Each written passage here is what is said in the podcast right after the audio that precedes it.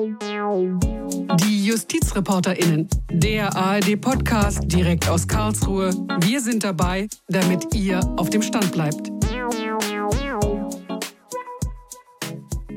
Hallo und herzlich willkommen zu den JustizreporterInnen.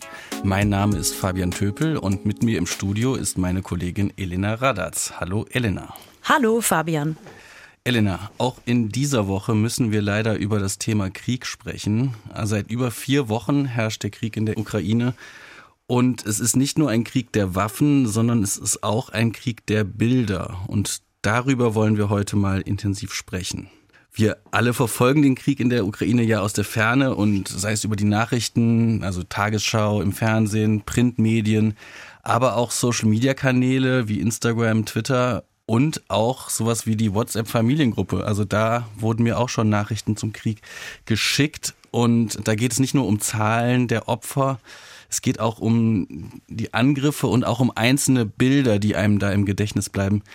Elena, kannst du dich da noch erinnern, welches Bild dir besonders in Erinnerung geblieben ist jetzt aus den letzten Tagen? Ja, ich muss sagen, es sind ähm, mehrere Bilder und verschiedene Szenarien, die bei mir besonders hängen geblieben sind. Ganz zu Anfang des Krieges waren es vor allem die Bilder von den Menschen in den Metrostationen, die dort Schutz gesucht haben vor den ersten Angriffen. Oder eben auch Menschen auf der Flucht, die in einer Hand einen kleinen Koffer hatten und im anderen Arm noch schnell ihren, ihr Haustier gerettet haben, ihre Katze oder ihren Hund. Und das letzte Bild, was mich wirklich emotional sehr mitgenommen hat, das war das einer älteren Dame. Sie sitzt fast leblos in ihrem Rollstuhl, während mehrere Soldaten der ukrainischen Armee sie aus der Gefahrenzone tragen.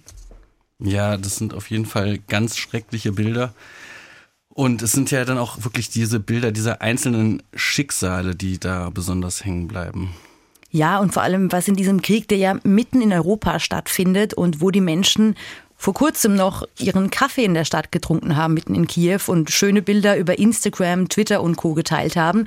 Was da besonders auffällt, das ist auch diese enorme Fülle von Bildern und Videos.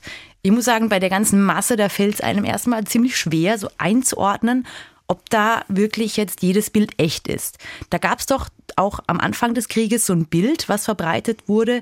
Da steht ein Mädchen, im Übrigen nur mit Jeans und T-Shirt bekleidet, was einem schon hätte auffällig vorkommen müssen, vor einem angeblich russischen Soldaten und will ihn nach Hause schicken.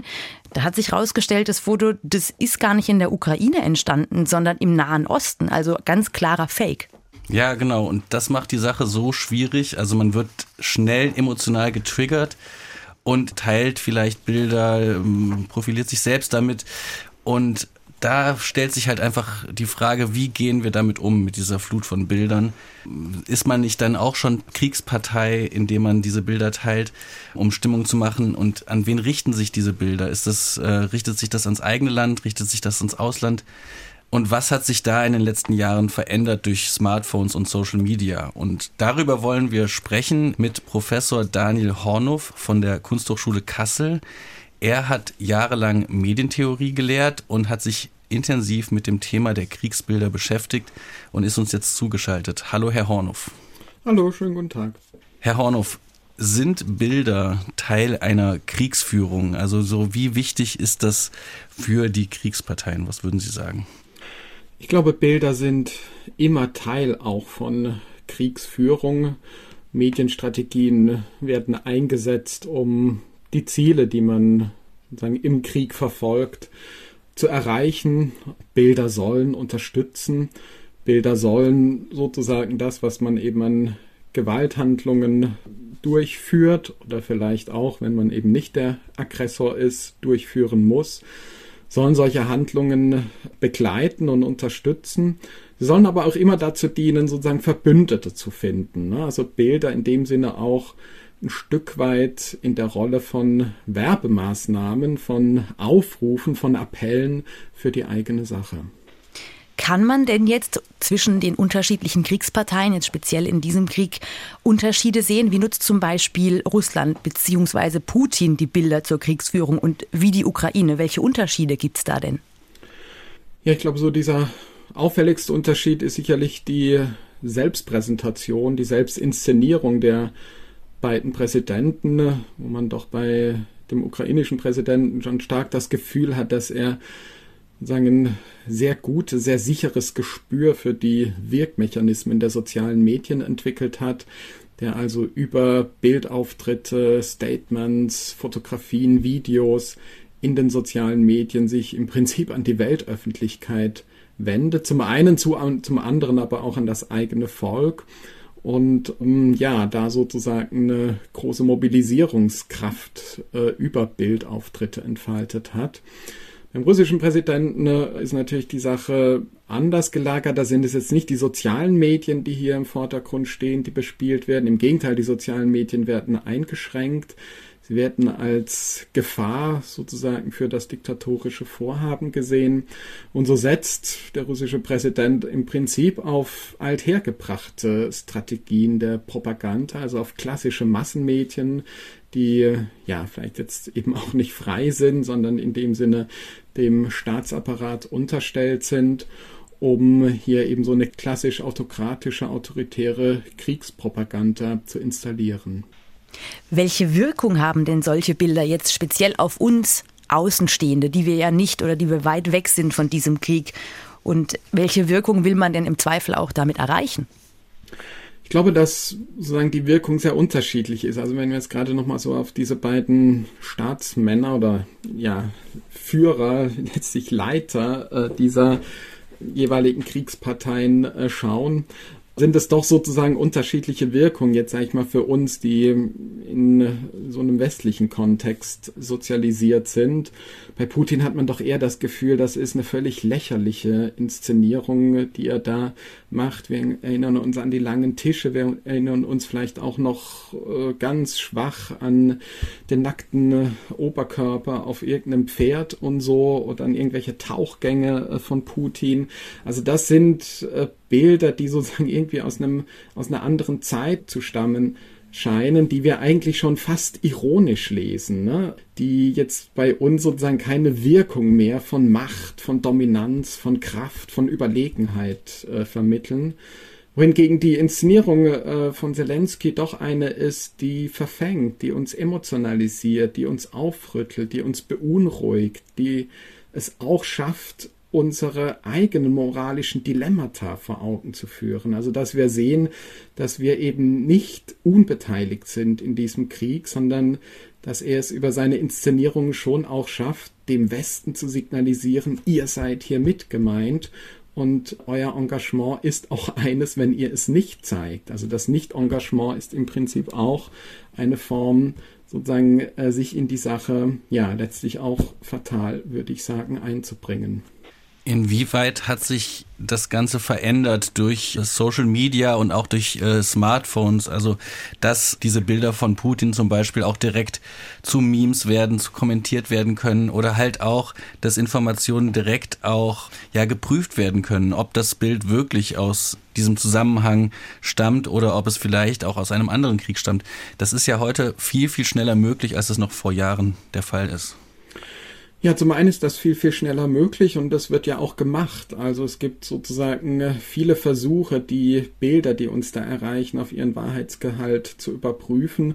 Umgekehrt erreichen nun so viele Bilder, dass wir gar nicht in der Lage sind, all die Bilder wirklich auf sozusagen Authentizität oder sozusagen das, was mit ihnen verbunden ist, zu überprüfen, was mit ihnen verbunden sein soll, äh, zu überprüfen, sondern häufig stehen, Sie haben sie an Ihrem anfänglichen Gespräch auch schon mal so ein bisschen thematisiert. Häufig stehen wir dann doch unter der emotionalen Wirkung dieser Bilder, ne? lassen uns vielleicht dann auch ganz schnell von dieser sozusagen emotionalen Wirkung verführen und glauben sozusagen ganz dicht dran am Geschehen zu sein, glauben viel aus dem Krieg, von dem Leid, das die Menschen vor Ort erfahren müssen, mitzubekommen aber vergessen darüber vielleicht auch, dass wir Bilder immer auch kontextualisieren müssen, dass wir eigentlich versuchen müssten, genau herauszubekommen, wer hat dieses Bild gepostet, mit welcher Absicht wurde es gepostet, wann wurde es gepostet, wo wurde es aufgenommen, wo ist also sein Ursprungsort, um äh, möglichst genau herauszubekommen, was sozusagen dieses Bild uns tatsächlich sagt. Das Bild selbst, so sehr es uns berühren mag, so sehr es uns ja affizieren mag, also herausfordern mag, emotional herausfordern mag, so informationslos bleibt es doch, wenn wir es nicht kontextualisieren. solche Bilder zu prüfen, das ist ja manchmal gar nicht so einfach. Vielleicht können Sie uns sagen, wie man das am besten macht. Haben Sie da Tipps vielleicht auch, wenn ich über ein Bild stolpere über Social Media, wie ich herausfinden kann, ob das überhaupt aus diesem Kontext stammt? Also klar, wenn man jetzt sozusagen auf eine professionelle Ebene geht, gibt es sicherlich einige technische Möglichkeiten, um die Authentizität, den Entstehungsort, äh, die Entstehungsweise eines Bildes zu rekonstruieren. Aber was vielleicht auch jede und jeder machen kann, ist sich mal anzuschauen, wer dieses Bild gepostet hat. Schon darüber lässt sich ja vielleicht herausbekommen, ob sich mit dem Bild Post ein bestimmtes Interesse verbindet. Und man könnte sich auch, wenn man ein bisschen Zeit hat, sich auf die Suche machen, ja, ist denn dieses Bild jetzt nur durch diesen einen Account gepostet worden oder gibt es vielleicht auch andere Accounts, die dieses Bild gepostet haben und wie wurde es jeweils bei anderen Accounts sagen sprachlich eingerahmt, vielleicht sogar mit anderen Bildern verbunden. Wenn es ein Video ist, kann man schauen, ja, ist das genau der gleiche Videoausschnitt oder ist es ein etwas längerer, ein etwas kürzerer Videoausschnitt? Und schon wenn man so einen Vergleich von ein und demselben Bild versucht anzustellen, kann man doch ein bisschen darüber herausfinden, was jeweils mit diesem Bild intendiert sein könnte. Und wenn an diesen Punkt gekommen ist, hat man, glaube ich, schon wirklich eine wertvolle Bildanalyse gemacht, weil man dann gar nicht mehr so stark jetzt unter dem unmittelbaren Eindruck des Bildes steht, sondern sich doch ein bisschen zumindest von den Informationen sich selbst erschlossen hat, die eben mit dem Bild auch immer mitgeliefert werden. Jetzt habe ich mich vor Jahren, wenn ich mich mit dem Thema Krieg beschäftigt habe, das hauptsächlich über Tageszeitungen oder vielleicht die Tagesschau hinbekommen und da die Informationen erlangt. Jetzt kommen diese Informationen und auch diese sehr emotionalen Bilder direkt über Social Media in meinen Instagram-Feed zwischen Kochrezepten und Hundebildern. Was macht das mit einem? Also so inwiefern spielt das eine Rolle, wo mich diese Informationen treffen? Es tritt zu einer Art Veralltäglichung des Leids ein. Also wir sind ja im Grunde genommen potenziell von morgens bis abends mit Bildern des Krieges, mit Bildern des Leides, mit Bildern toter Menschen, verletzter Menschen, Menschen auf der Flucht, leidender Menschen und so weiter konfrontiert. Wir sozusagen appellieren gleichzeitig aber immer auch wieder an uns, sozusagen uns in eine Bilderaskese zu begeben. Ne? Also mal Twitter geschlossen zu halten, nicht auf Facebook zu gehen, keine weiteren Nachrichten zu schauen. Also eine ganz bewusste Entscheidung für eine Art Bilder- oder Medienaskese um sich sozusagen eben nicht in diesen vermeintlichen oder tatsächlichen Bilderstrom hineinziehen zu lassen, um die Distanz wahren zu können, um vielleicht auch nicht überwältigt zu werden, was an Nachrichten auf uns einprasselt. Das war sicherlich vor einigen Jahren noch ganz anders. Sie haben es beschrieben, wenn sozusagen Nachrichten jetzt nicht sozusagen veralltäglicht werden, sondern im Grunde genommen noch einen genauen Ort, einen genauen Platz innerhalb des Tagesablaufs besitzen, dann fällt es vielleicht auch leichter, sozusagen eine Distanz äh, zu diesen Nachrichten aufzubauen. Und das ist ja auch etwas, was im Moment in den sozialen Medien ganz stark äh, diskutiert wird, dass man ja eben so eine Art Resilienz gegenüber diesen Bildermassen, gegenüber dieser Dauerbeschallung von Nachrichten aufbauen soll. Inwiefern ist denn das jetzt aber auch im Zusammenhang mit Algorithmen? Welche Bilder uns beschäftigen, wenn wir jetzt ganz häufig Bilder von, von Kriegen anschauen, dann wird uns das ja im Zweifel auch immer wieder gezeigt. Also inwiefern steuern denn diese Algorithmen eben auch das Ganze? Ja, ich glaube, das ist eine grundsätzliche Frage an sozusagen unser Mediennutzungsverhalten in den sozialen Medien. Das lässt sich jetzt vielleicht gar nicht nur auf eine kriegerische Situation herunterbrechen, sondern betrifft im Grunde genommen unser Verhalten in den sozialen Medien in einem generellen Sinne. Leider Gottes können wir ganz wenig nur nachvollziehen, wie genau diese Algorithmen funktionieren. Es ist uns irgendwie schon irgendwie klar, dass sozusagen unsere Interessen sich quasi durch die Algorithmen verstärken. Also danach, wo wir suchen, äh, das wird dann eben auch sozusagen uns immer wieder angeboten. Ähm, zugleich wissen wir jetzt nicht genau, wie dann diese Auswahl an äh, Posts, an Accounts, an Bildern vonstatten geht.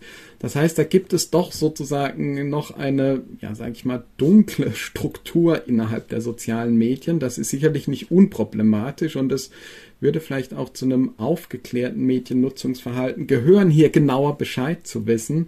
Und da könnte man sicherlich auch eine politische Frage stellen, ob es nicht sozusagen angebracht und angezeigt wäre, die großen Netzwerkbetreiber dazu anzuhalten, noch klarer, noch einfacher, noch zugänglicher herauszustellen, wie eigentlich ihre Algorithmen funktionieren. Jetzt ist die Frage, die sich auch immer wieder stellt, funktioniert und vor allem, wie gut funktioniert denn die Zensur in Russland? Es gab ja jetzt immer wieder Versuche, das russische Volk direkt anzusprechen. Ob das jetzt Zelensky war, der sich direkt auch auf Russisch an die russische Bevölkerung gewandt hat oder zuletzt Arnold Schwarzenegger. Kann denn so etwas funktionieren? Also wenn Sie direkt nach dem russischen Erfolg der Propaganda äh, fragen, vielleicht eine kleine anekdotische äh, Beobachtung dazu. Eine Freundin, deren Eltern nach wie vor in Russland leben, sie inzwischen schon länger in Deutschland, bekommt so seit ja, drei, vier Wochen, also seit Kriegsbeginn, dramatische Nachrichten von ihrer Familie, von ihrer Verwandtschaft. Sie möge sich doch jetzt endlich auf die Flucht nach Russland begeben. Also offenbar stehen einige der Menschen ne, innerhalb der Verwandtschaft unter dem Eindruck, dass russischstämmige Personen im Westen systematisch verfolgt werden, drangsaliert werden, diskriminiert werden und dass es jetzt im Moment noch allenfalls so eine Fluchtroute äh, über Finnland äh, zurück nach Russland gäbe. Und sie müsse sich doch jetzt unbedingt, letztlich um ihr Leben zu retten, nach Russland aufmachen. Und das hat mir doch nochmal sehr klar gezeigt, wie erfolgreich so eine Gleichschaltung der Medien sein kann, dass Menschen tatsächlich unter dem Eindruck dieser Desinformationen stehen, dass sie im Grunde genommen keine medialen Möglichkeiten mehr haben, diesen aufgespannten Schirm an Desinformationen zu durchbrechen. Gleichzeitig würde ich aber auch sagen, dieser Schirm ist immer porös. Die, gerade die Jugend, die jüngeren Menschen in Russland äh, haben natürlich dieses Spiel durchschaut, nicht zuletzt durch die Hilfe der sozialen Medien. Telegram war lange ein Portal, über das eben Desinformationen auch entlarvt werden konnten. Und so habe ich doch die Hoffnung, dass ich eben über sozusagen so ein alternatives Mediennutzungsverhalten letztlich auch die oppositionellen Stimmen, die demokratischen Stimmen durchsetzen werden und letztlich diesen aufgespannten Lügenschirm immer poröser werden lassen. Das macht doch Hoffnung zum Schluss, dass ja der Konsum dieser Bilder oder auch das Weiterverbreiten von Bildern doch auch etwas Positives bewirken kann und auch doch zur Aufklärung auch beitragen kann, auch wenn es natürlich auch von Seiten auch zur Propaganda genutzt wird. Vielen, vielen Dank, Herr Professor Hornhoff. Das war sehr interessant. Ich habe Ihnen zu danken für das Gespräch. Ja, wie Kriegsparteien Bilder und Videos bewusst auch strategisch einsetzen und welche Emotionen sie bei uns als Außenstehende hervorrufen, das ist ja die eine Seite. Aber was gilt rechtlich für Bilder aus dem Krieg? An welche Vorschriften muss sich da die Presse halten und an welche Privatpersonen? Und vor allem, was gilt bei Fake-Videos oder Bildern? Darüber wollen wir sprechen mit Herrn Professor Nikolaus Pfeiffer. Er ist vom Lehrstuhl für Medien- und Rundfunkrecht an der Universität Köln. Herr Pfeiffer, wir wollen heute über Bilder im Krieg sprechen. Welche Rechte gibt es denn zu beachten, wenn man Bilder aus dem Krieg veröffentlicht? Ja, zunächst einmal äh, gilt das Prinzip Freiheit. Also man darf natürlich Bilder nach unserer Rechtsordnung frei veröffentlichen, es sei denn, es gibt Rechte, die dagegen stehen. Und das sind eine ganze Reihe von äh, Vorschriften des deutschen, aber auch des europäischen Rechts. Und da wir hier über einen Krieg reden, der in Europa stattfindet, ist in der Tat auch das europäische Recht hier ein maßgeblicher Player. Die Ukraine ist etwa Mitglied der Europäischen Menschenrechtskonvention und da gibt es einige Regeln für die Veröffentlichung von Bildern. Ganz kurz gesagt, Bilder, die Persönlichkeitsrechte verletzen, sind problematisch und Bilder, die die Menschenwürde, Jugendschutzbestimmungen oder das Strafrecht verletzen, sind problematisch. Genau, da können wir ja jetzt nochmal ins Detail gehen, zum Beispiel beim Jugendschutz. Jetzt werden die Bilder, die ähm, wir jetzt zu sehen bekommen, ja auch viel über Social Media geteilt. Das heißt, auf Instagram bekomme ich zwischen ja, privaten Urlaubsbildern auf einmal brutale Kriegsbilder zu sehen. Was gilt es da zu beachten? Gilt da nicht auch eine Art von Jugendschutz? Ja, Jugendschutz gilt auch ähm, auf Plattformen im Internet. Die Frage ist hier immer, wer der Akteur ist. Typischerweise ist der Portalbetreiber ja nicht selbst verantwortlich für die Bilder, sondern er hostet, also er beherbergt nur diese Bilder und diejenigen, die sie hochladen, können auch Privatpersonen sein. Privatpersonen sind nicht ganz so streng reguliert wie Medienbetreiber, aber auch sie müssen etwa das Strafrecht beachten und das Strafrecht schützt eben auch Belange des Jugendschutzes. Ich will mal drei Konstellationen nennen, in denen Bilder aus dem Krieg problematisch sind. Erste Konstellation jegliche Darstellung von Gewalttätigkeiten gegen Menschen ist im Medienrecht untersagt und auch strafrechtlich weitgehend untersagt. Dann Bilder, die die Menschenwürde verletzen. Und das sind vor allen Dingen Bilder, die das Sterben von Menschen zeigen, die das Leiden von Menschen zeigen, die Gewalttätigkeiten gegen individuell wahrnehmbare Menschen zeigen.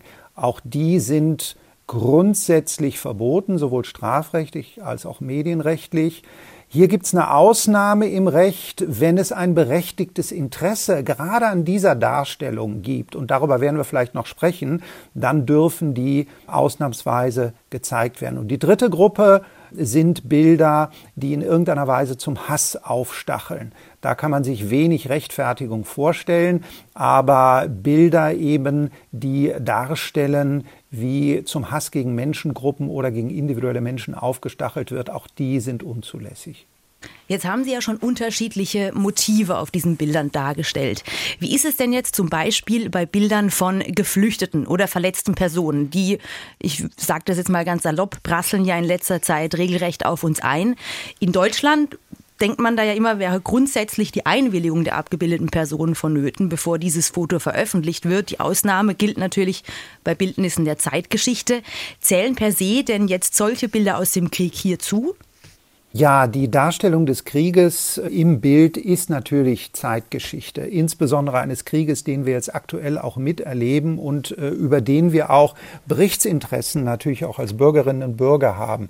Also da würde ich jetzt keine enge Linie äh, ziehen. Wir haben ja hier diese zweite Ebene, dass wir bestimmte Bilder da dann doch wieder etwas genauer betrachten würden, nämlich etwa äh, Bilder, die äh, menschliches Leiden oder menschliches Sterben darstellen. Da müssen wir noch einen zweiten Blick drauf werfen, äh, zweiten Blick im Sinne juristischer Kontrolle drauf werfen.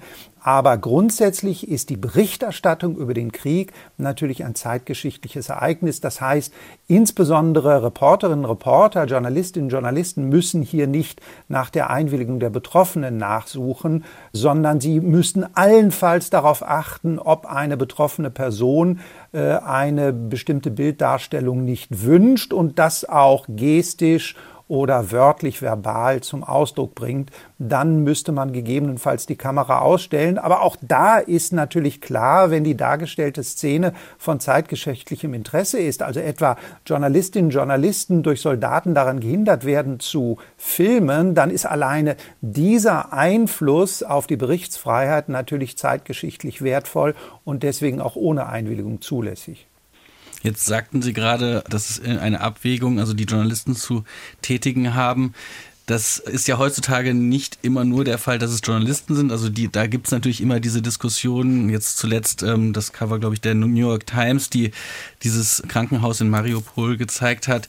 Da wird immer diskutiert darüber, kann man das veröffentlichen oder nicht. Aber jetzt heutzutage wird natürlich wirklich sehr viel auch privat veröffentlicht oder private Fotos äh, schaffen eine ähnliche große Reichweite, wie es vielleicht große Medien schaffen. Gibt es da andere Abwägungen, die äh, private Personen zu tätigen haben oder ist man da strenger bei Journalisten?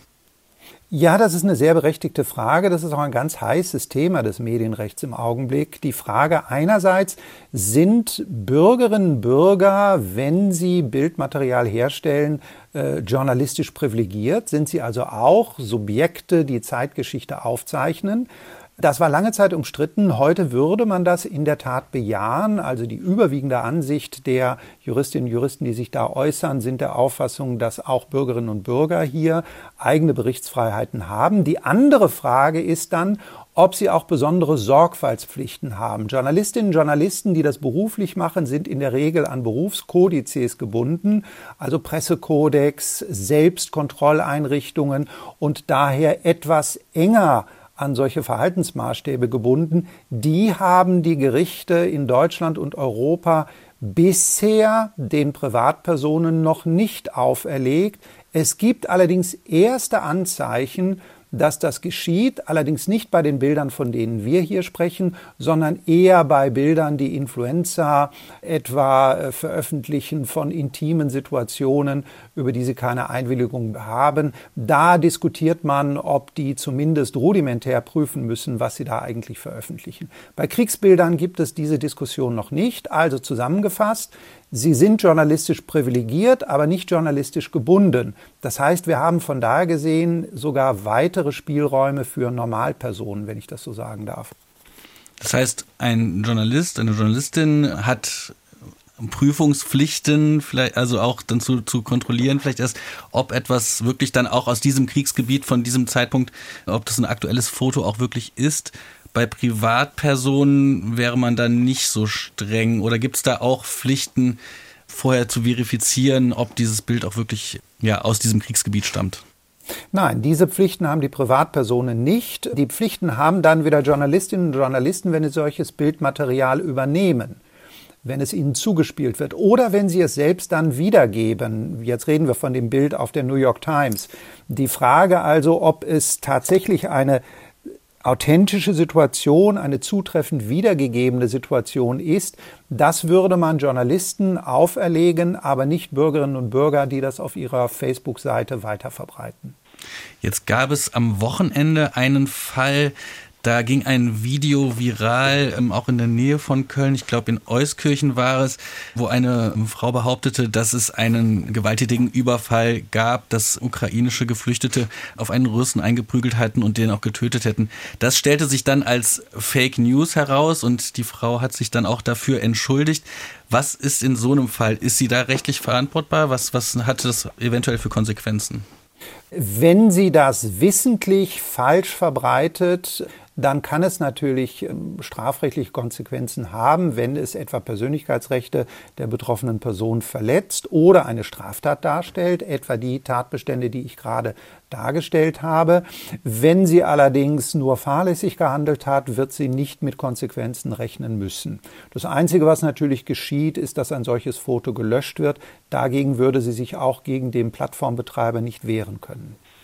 Was sollte ich denn per se beachten, bevor ich jetzt Bilder und Videos auf meinem privaten oder vielleicht auch öffentlichen Social-Media-Kanal teile?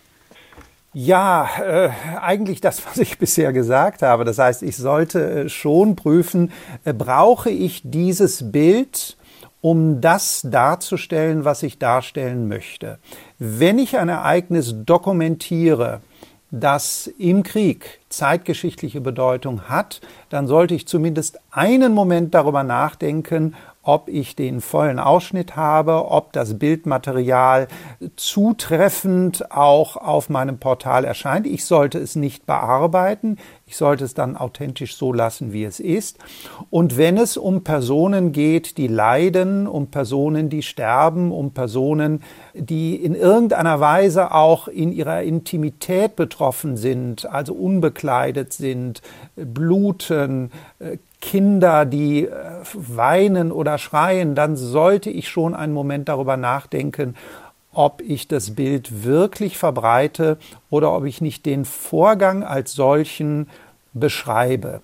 Und wenn ich über technische Möglichkeiten verfüge, das Bild zu verpixeln oder jedenfalls die Gesichtszüge unkenntlich zu machen, sollte ich auch das prüfen. Und es wäre eine gute Idee, eine gute Abwägung zwischen dem, was ich eigentlich zeigen möchte, weil ich vielleicht etwas dokumentieren möchte, was man anderenorts nicht mehr sieht oder was man auf andere Weise nicht sehen kann, aber gleichwohl die Interessen des Betroffenen, der betroffenen Person auch wahren möchte, dann ist die Verpixelung natürlich ein guter Kompromiss. Jetzt mal ganz abgesehen davon, ob ich dieses Bild teilen möchte oder nicht, wie kann ich denn jetzt als, ich sage jetzt mal, durchschnittlicher Social-Media-Nutzer herausfinden, ob bei dieser Flut der Bilder, ob da ein Bild fake ist oder tatsächlich echt? Gibt es da eine Herangehensweise, wie man Bilder verifizieren kann? Das ist natürlich schwierig. Ein einziges Bild, was auch äh, nur äh, zunächst einmal aus einer Quelle stammt, kann ja nicht abgeglichen werden mit anderen Bildern. Also das ist äußerst schwierig, dessen Authentizität darzustellen. Natürlich können Fachleute erkennen, ob das Bild manipuliert wurde, weil etwa Schatten äh, nicht so wie in der Wirklichkeit dargestellt erscheinen, weil das Bild Montagespuren zeigt, weil Körperglieder in einer unnatürlichen Weise erscheinen, also offenbar Montagen stattgefunden haben. Aber das kann sehr professionell verfälscht werden und ebenso schwierig ist es dann eben auch diese professionelle Verfälschung aufzudecken. Hier helfen also nur Faktenchecks, hier hilft es nur darauf zu hoffen, dass auch andere Personen diese Situation äh, beobachtet haben, sodass ich dann klären kann, ob das Bild wirklich authentisch ist. Das ist natürlich eine der ganz großen Gefahren der Berichterstattung über ein Ereignis, an dem sehr hohes Informationsinteresse besteht, aber nur wenige Bildquellen existieren, dass wir hier mit Bildern auch Lügen erzählen können. Jetzt fällt mir immer wieder ein, oder was mir häufig auch aufgefallen ist, sind diese Bilder und vor allem auch Videos, die angeblich russische Soldaten in ukrainischer Kriegsgefangenschaft zeigen. Oft sprechen die Soldaten ja da auch Nachrichten ein an ihre Landsleute in Russland oder bitten um Verzeihung für Angriffe. Diese Aufnahmen lassen sich ja aktuell nicht wirklich verifizieren. Verstößt die Ukraine damit gegen geltendes Recht? Ich denke da jetzt auch an die Genfer Konvention. Zunächst einmal verstößt die Ukraine, wenn das ein staatliches Handeln ist, natürlich gegen völkerrechtliche Verpflichtungen. Ich hatte es gerade gesagt, ähm, die Europäische Menschenrechtskonvention äh, gilt für die Ukraine. Die Ukraine ist Mitgliedstaat. Von daher gesehen wäre das ein Völkerrechtsverstoß und da die EMRK, die Europäische Menschenrechtskonvention, auch in der Ukraine umzusetzen ist, würden die staatlichen Organe und die Soldaten auch gegen diese nationalen Vorschriften verstoßen. Genfer Konvention an dieser Stelle wäre aus meiner Sicht noch nicht zwangsläufig verletzt, weil es ja zunächst einmal um die falsche Darstellung einer Situation geht. Und ähm, da haben wir sogar niedrigschwelligere Rechtsordnungen, die dann verletzt wären. Aber der Fall könnte durchaus danach zu beurteilen sein. Sind Ihnen in Deutschland Fälle bekannt, die vor Gericht gelandet sind aus diesem Bereich? Also dass sich Opfer, die dargestellt wurden, dann auch gerichtlich gewehrt haben gegen bildliche Darstellungen? Das kommt sehr häufig vor in Bildberichterstattungen oder in Bildverwendungen außerhalb jetzt dieses konkreten Konfliktes. Im Zusammenhang mit dem Ukraine-Krieg ist mir noch kein Fall bekannt, in dem tatsächlich ein Opfer sich vor deutschen Gerichten dagegen gewehrt hat. Und wie ist es mit den Rechten von Verstorbenen? Man spricht ja auch von postmortalen Persönlichkeitsrechten. Ist das theoretisch auch möglich, dass, dass da sich noch gegen gewehrt wird, wenn, wenn solche Bilder veröffentlicht werden? Ja, in der Tat. Also das Persönlichkeitsrecht endet nicht mit dem Tode eines Menschen. Die Idee, die dahinter steht, ist, dass Menschen auch zu Lebzeiten unbequemer leben, wenn sie wissen, dass nach ihrem Tod keinerlei Rechte mehr äh, für sie gelten. Und deswegen verlängert man das Persönlichkeitsrecht. Wahrgenommen wird es dann von den Angehörigen der verstorbenen Person. Und ähm, diese verstorbene Person kann dann auch gegen etwa die Darstellung von Bildern Verstorbener vorgehen. Betroffen ist dann allerdings das Persönlichkeitsinteresse des Verstorbenen, das die Familie oder die Angehörigen dann nur äh, treuhänderisch gewissermaßen wahrnehmen. Dann habe ich noch eine Frage, auch bezüglich einer taktischen Kriegsführung, so scheint es zumindest. Das ist der, Themenbereich Deepfakes. Also vor ein paar Tagen ist auch ein Video veröffentlicht worden, wo angeblich Zelensky kapituliert und das stellte sich natürlich dann als Fake raus. Inwiefern ist sowas auch irgendwie gerichtlich äh, zu verfolgen? Und das kann ja enorme Konsequenzen haben, wenn solche Videos viral gehen und ja, wirklich Fake News verbreiten. Ja, Fake News äh, sind im Medienrecht durchaus noch ein Problem. Und zwar vor folgendem Hintergrund. Wir haben relativ klare Vorschriften, die äh, darstellen, dass die Berichterstattung über eine individuelle Person, wenn sie die Interessen dieser Person verletzt, äh, unzulässig ist im Zivilrecht und im Strafrecht. Aber wenn sie nicht die individuelle Person verletzen, also sozusagen Gruppen verletzen, dann gibt es darüber nur wenige Rechtsnormen. Das heißt, die Gruppenehre oder sozusagen die nationale Wahrheit, wie immer man das jetzt bezeichnen will, sind in diesen Rechtsordnungen nur sehr, sehr schlecht geschützt. Das ändert sich gerade. Die Europäische Union versucht dort mehr Schutz gegen diese Fake News äh, zu installieren. Allerdings sind diese Vorschriften sehr, sehr schwierig zu, zu schreiben, zu draften und dann auch umzusetzen. Im konkreten Fall Zelensky kann er sich natürlich dagegen wehren, weil das ist ja eine persönliche Wahrheit, die seine Person betrifft. Und äh, diese Unwahrheit könnte er nach deutschen und auch europäischen Vorschriften abwehren. Das wäre also ein Fall, der vor Gericht relativ einfach zu entscheiden ist. Dann habe ich noch einen Themenbereich, den ich jetzt auch nochmal ansprechen will. Sie als Professor für Medien- und Rundfunkrecht. In Russland hat sich ja jetzt sehr, sehr viel zum Negativen entwickelt, was die Pressefreiheit, Rundfunkfreiheit angeht.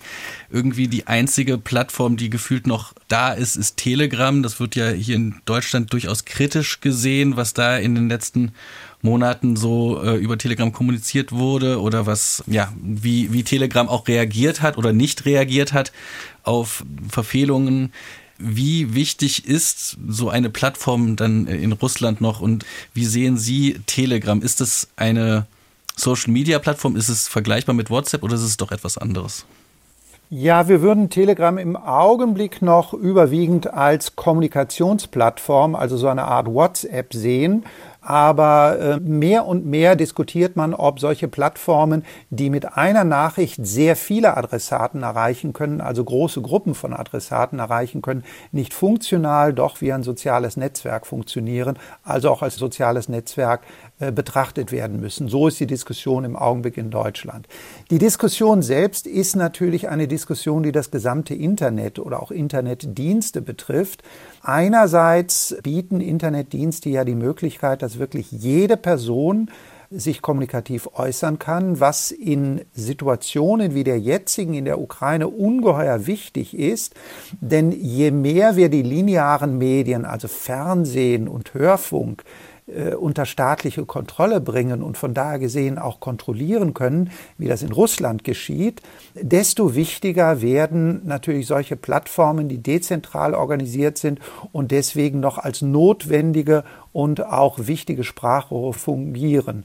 Und da ergibt sich dann immer wieder, dass solche Plattformen, nehmen wir Telegram, einerseits sehr viel Störfeuer aus deutscher Sicht wenn es um äh, rechtsradikale Gruppen geht, senden, aber aus Sicht russischer oder ukrainischer Beteiligter natürlich auch die letzte Quelle von freiheitlicher Äußerung sind.